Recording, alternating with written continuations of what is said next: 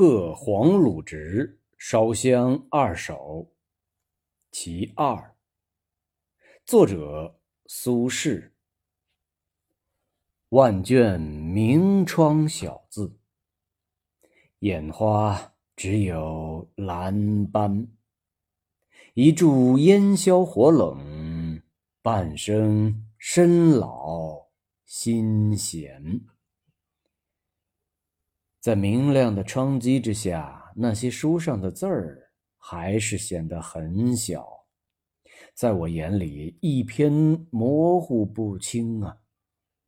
一炷香烧完，香品不再散发出香气了，或许已经熄灭了吧？就像现在的我一样，年过半百，人老了。心自然就闲适了。